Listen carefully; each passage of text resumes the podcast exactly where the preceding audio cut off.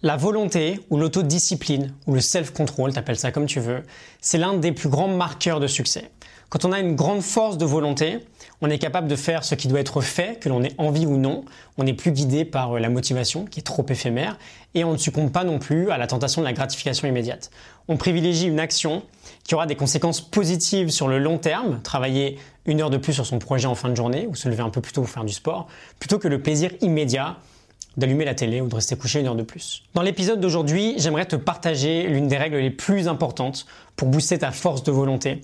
Et j'aimerais le faire en m'aidant de Matthew McConaughey, un acteur plutôt célèbre aujourd'hui, euh, que tu dois connaître, qui nous parle d'une idée extrêmement inspirante dans son discours de cérémonie des Oscars en 2014, quand il remporte celui du meilleur acteur. Je te mets le petit passage avec euh, quelques sous-titres et on euh, voit ensemble tout ça juste après. When I was 15 years old, I had a very important person in my life come to me and say, Who's your hero? And I said, I don't know, I got to think about that. Give me a couple of weeks. I come back two weeks later. This person comes up and says, Who's your hero? I said, I thought about it. You know who it is? I said, It's me in 10 years. So I turned 25 10 years later. That same person comes to me and goes, So are you a hero? And I was like, Not even close. No, no, no. She said, Why? I said, Because my hero is me at 35. So you see, every day, every week, every month, and every year of my life, my hero is always 10 years away. I'm never going to be my hero.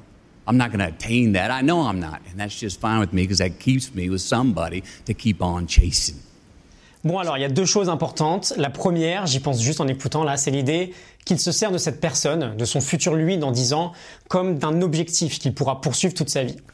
Et euh, bah, du coup, voilà, il aura toujours un but ou une motivation constante. Mais le point que j'ai en tête aujourd'hui, que je veux te partager, c'est justement cette idée de la relation entre nous et notre nous dans 10 ans. Cette relation, elle est absolument fondamentale d'un point de vue volonté, je vais t'expliquer pourquoi. On va aller voir du côté de la New York University et des recherches de Hal Hirschfield. Je t'ai mis un lien vers tout ça, tu pourras aussi le retrouver dans euh, The Marshmallow Test, un excellent livre sur la volonté de Walter Mitchell. Alors on va en parler, je vais te montrer une expérience assez fascinante. On te fait passer une IRM, on te met dans le grand tube, et une fois que tu es bien à l'aise, on te demande simplement de penser à toi, de penser à ta propre personne. Et on remarque que quand tu fais ça, tu as une certaine partie de ton cerveau qui va se mettre en activité, qu'on va appeler le self-pattern. Ensuite, on va te demander de penser à un étranger. Et on remarque qu'à peu près dans le même endroit de ton cerveau, tu as une autre partie qui va s'activer, qu'on va appeler le stranger pattern.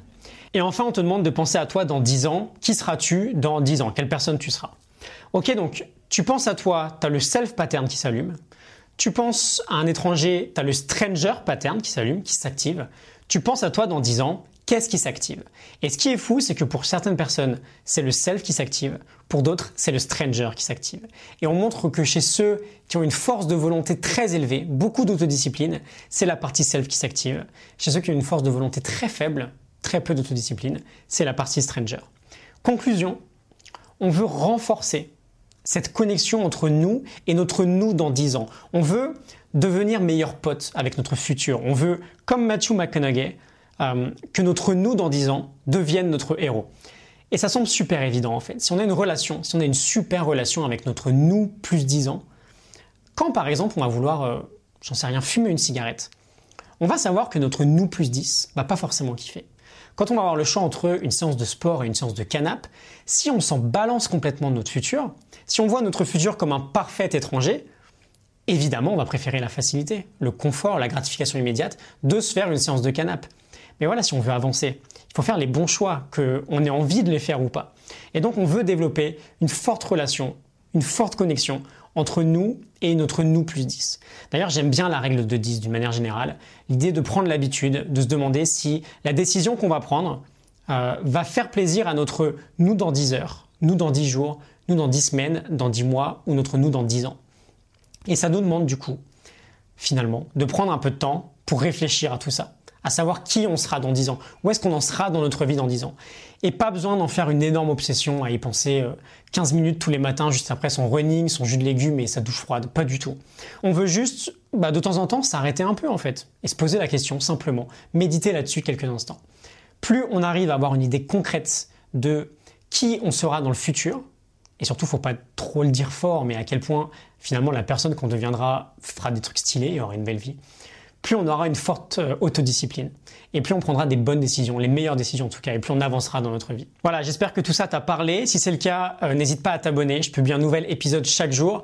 N'hésite pas à partager euh, à ceux qui ont besoin d'un petit, d'un petit shot de motive, parce qu'ils font un peu n'importe quoi dans leur quotidien. Sans jugement, hein, pas de souci. Et voilà, je te retrouve demain pour un nouvel épisode, pour l'épisode numéro 163. À demain, salut